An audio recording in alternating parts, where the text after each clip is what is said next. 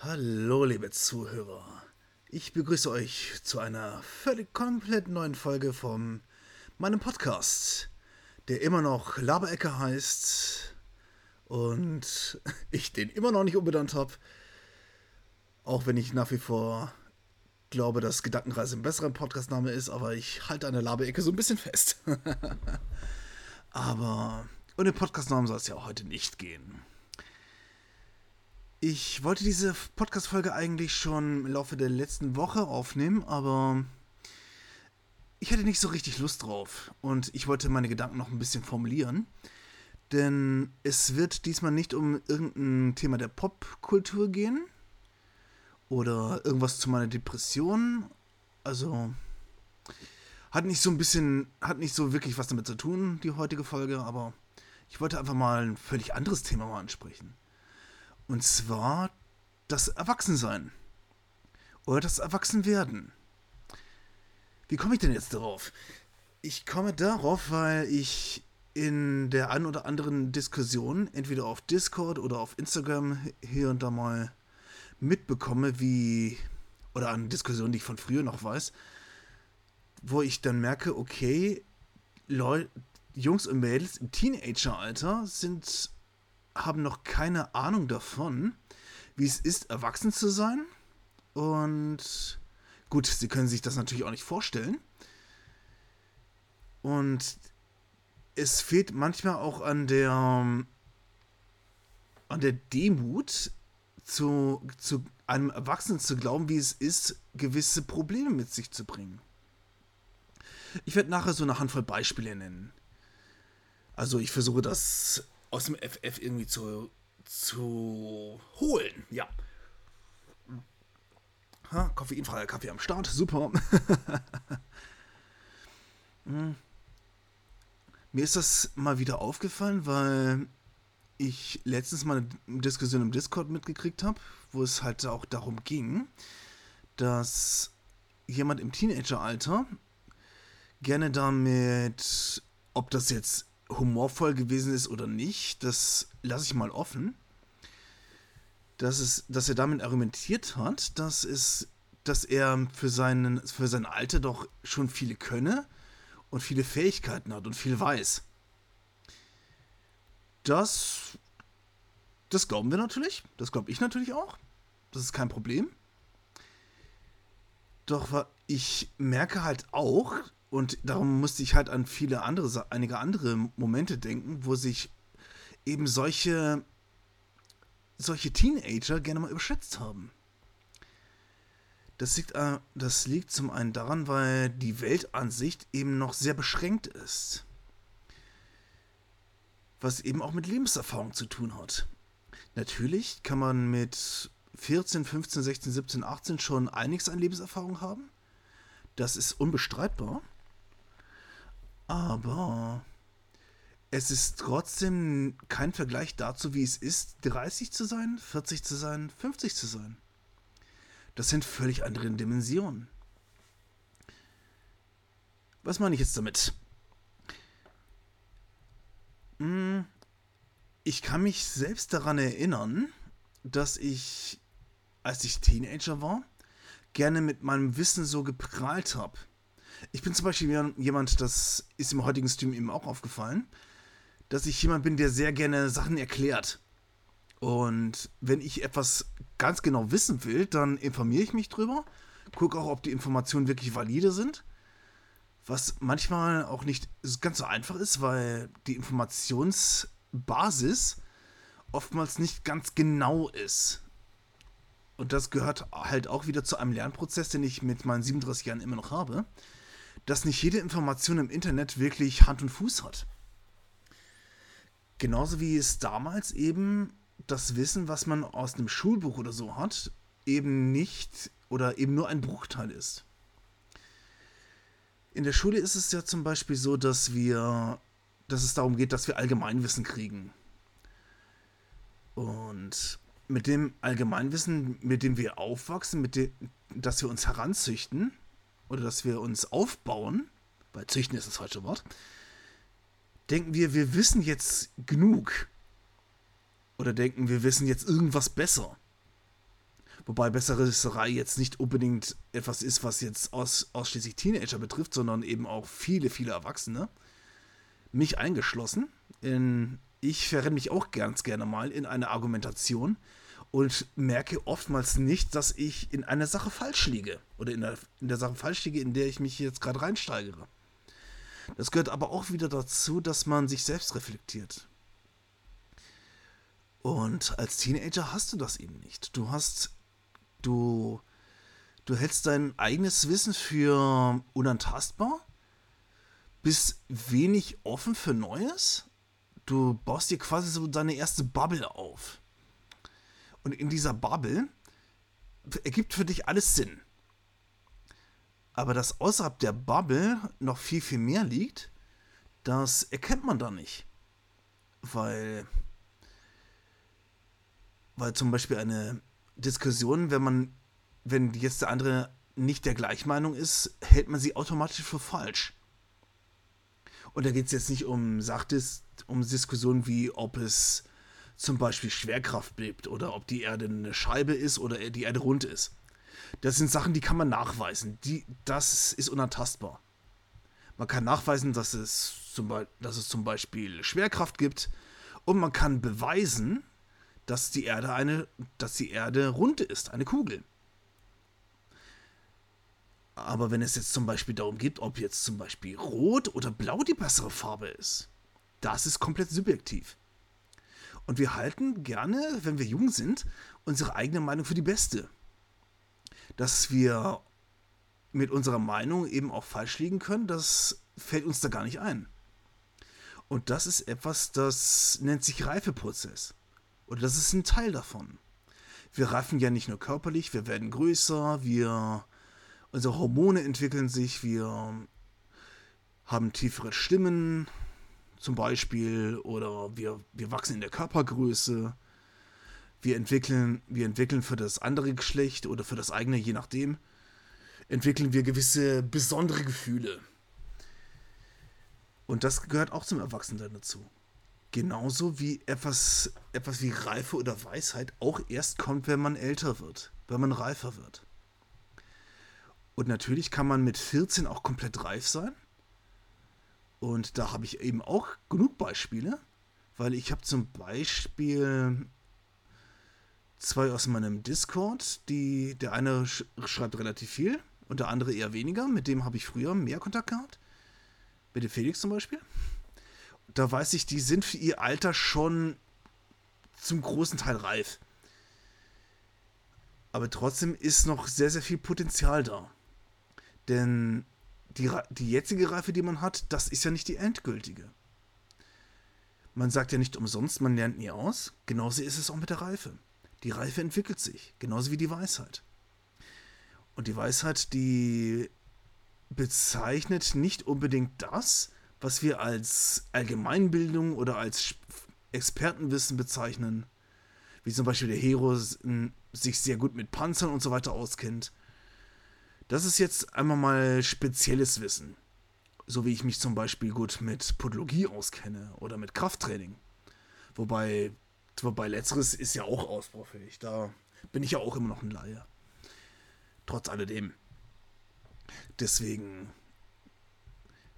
die Reife entwickelt sich auch dadurch, dass man erkennt, dass man eben nicht viel weiß. Das hat zum Beispiel Sokrates mal gesagt, dass er ganz genau weiß, dass er gar nichts weiß. Und das bedeutet, dass das Wissen, was wir jetzt, das, was wir aktuell haben, das ist gerade mal ein Bruchteil dessen, was wir, was es an Wissen auf der Welt gibt gerade in, einer, in einem Zeitalter, wo Informationen sehr schnell verfügbar sind, aber auch größtenteils fehlinterpretiert werden können,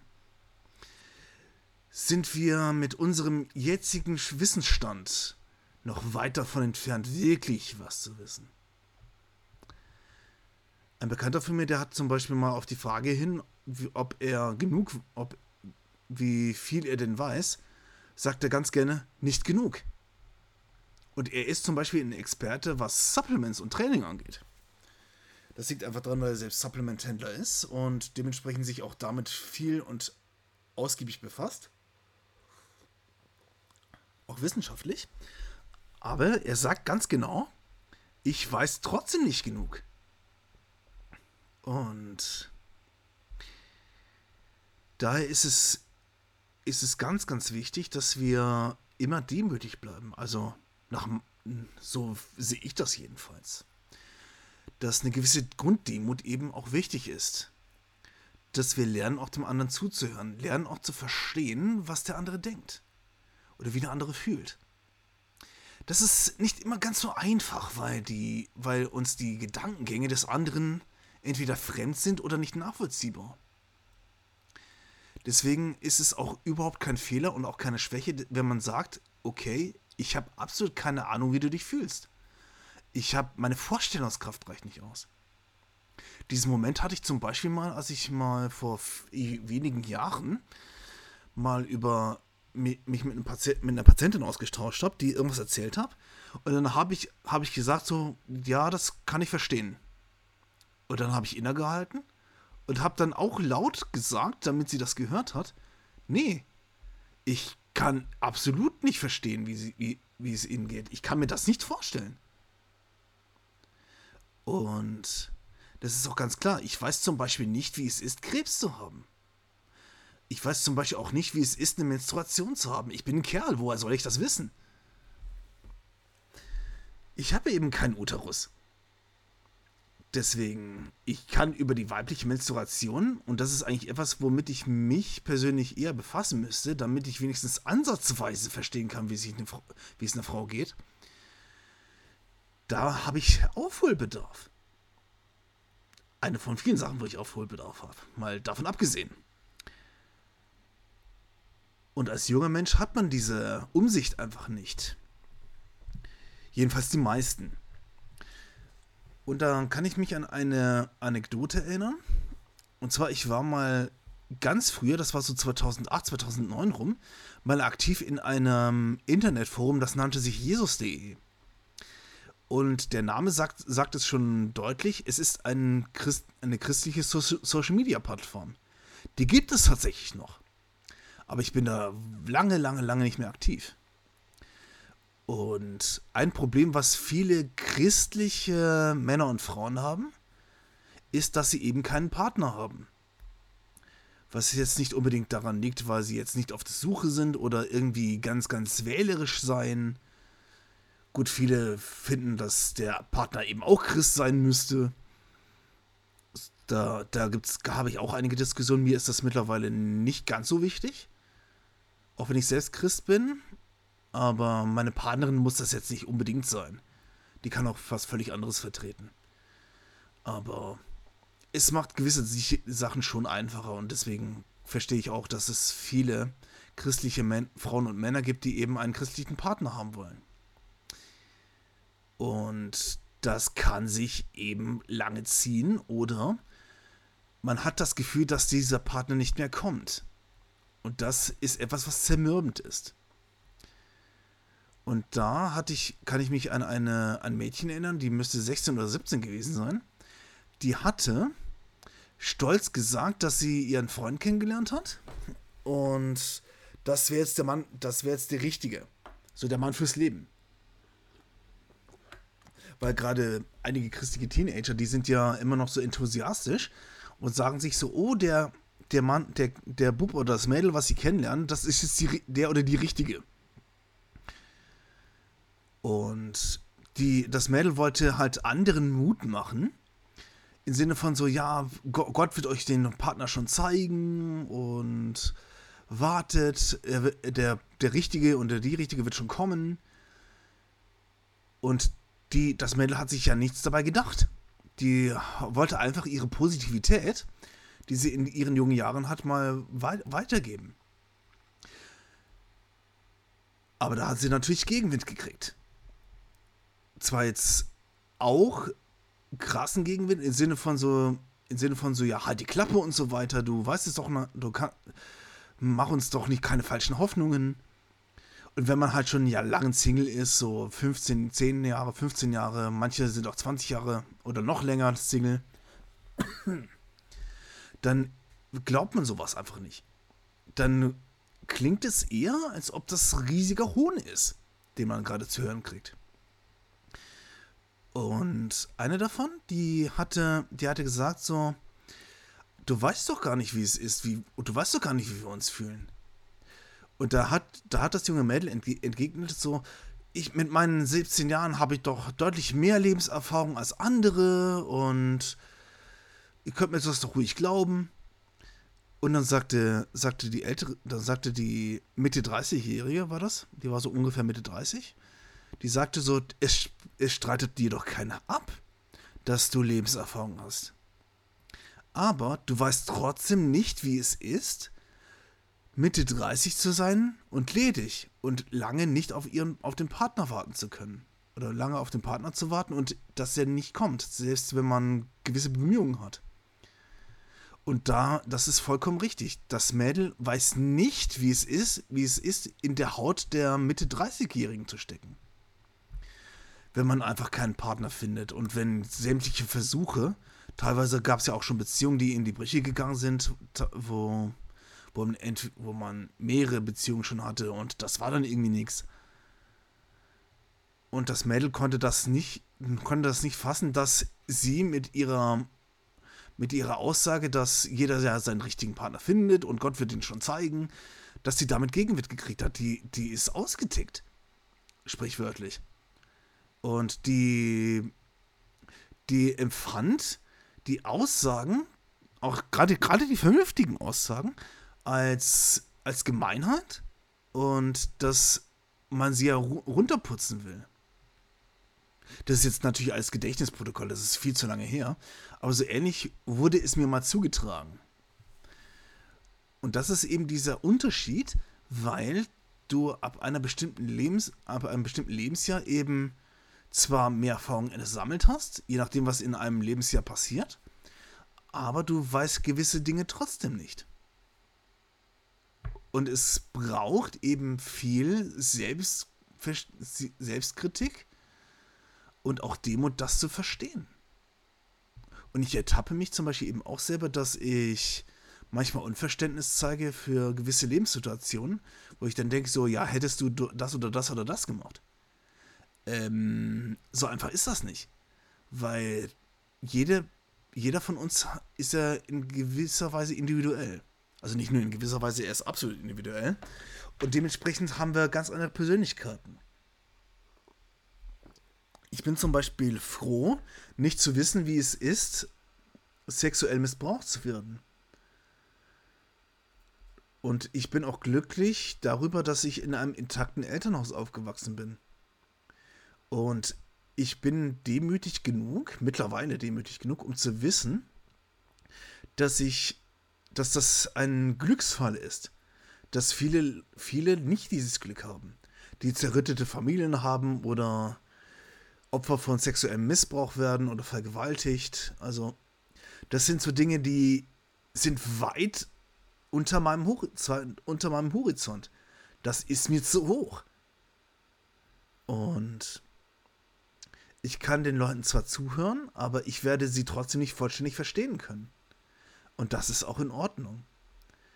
Denn das Einzige, was ich, was ich kann und was ich sollte in dem Sinne, ist zuhören. Versuchen zu verstehen. Versuchen, den Schmerz zu fühlen. Empath empathisch zu werden. Und das ist eine große Kunst. Das ist sehr kompliziert. Und darum, ich will es nicht als Appell sagen, sondern als als liebenvollen Tipp oder als Weisheit fürs Leben für meine jungen Zuhörer, da gibt es ja, gibt's ja, auch, gibt's auch ein paar davon. Bleibt weise und lernt immer dazu. Hört zu vor allen Dingen. Es ist ganz wichtig, wenn man den anderen verstehen will, dass man zuhört. Dass man, dass man auch aufmerksam ist, dass der andere auch merkt, okay, er, derjenige hört mir wirklich zu. Denn man kann auch zuhören heucheln. Und das habe ich auch schon oft genug erlebt. Gut, von meinen ganz vielen Beispielen habe ich jetzt so zwei genannt, aber. aber ich übertreibe, aber ich neige manchmal zur Übertreibung. Aber ehrlich gesagt, ich habe bestimmt schon das eine oder andere, den einen oder anderen Moment gehabt, wo ich entweder selbst überheblich war oder wo ich andere wo ich andere beobachtet habe, die überheblich geworden sind. Aber die kann ich, das kann ich jetzt alles nicht aus dem FF aufzählen. Deswegen Erwachsensein, das hat so viel, das hat so viele Facetten. Wir lernen zum Beispiel, wir in einem Leben ist es so, dass wir gehen zur Schule, wir, ler wir, lernen für, wir lernen fürs Leben, wir, wir bilden uns, wir ergreifen einen Beruf und dann stehen wir irgendwann im Arbeitsleben. Und trotz auch der Tatsache, dass wir zum Beispiel so Dinge in der Schule nicht lernen, wie man eine Steuererklärung ausfüllt oder wie man, wie man mental gesund bleibt oder wie man, wie man zum Beispiel, wie das mit den Steuern ist zum Beispiel. Oder, ach, mir fällt das gar nicht alles ein, was, was, was es an wichtigen Sachen gibt richtige Preiskalkulation, wie es ist, wie es ist, ausdauernd zu sein in, und ehrgeizig zu sein in dem, was wir beruflich und privat machen. Wie wichtig immer in unserem Leben auch Leidenschaft ist. Dass wir nicht nur unser Leben so hintrotten, sondern dass wir auch nicht nur auf andere achten, sondern auch, auch auf uns selbst. Das ist auch ein Reifeprozess.